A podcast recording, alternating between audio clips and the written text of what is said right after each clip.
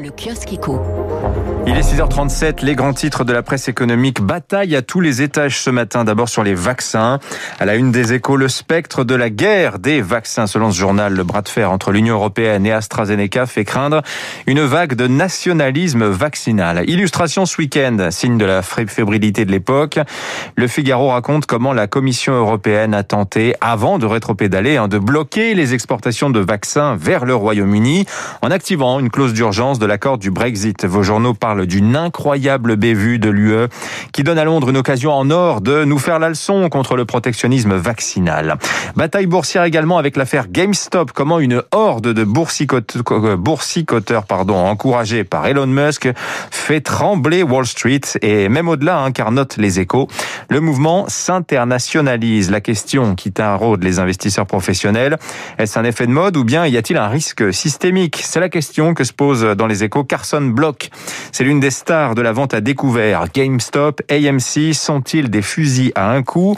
Ou bien le populisme est-il en train de gagner durablement les marchés actions? Plusieurs fonds spéculatifs ont dû manger leur chapeau et céder en catastrophe leur position courte. Mais l'affaire ne fait pas que des malheureux. Un Bloomberg raconte ainsi que pour les boîtes concernées par cette spéculation inédite, on a vu ce flot d'argent inattendu comme une offre surprise de capitaux permettant d'un coup, par exemple la chaîne de cinéma AMC, de vendre des titres pour payer ses dettes.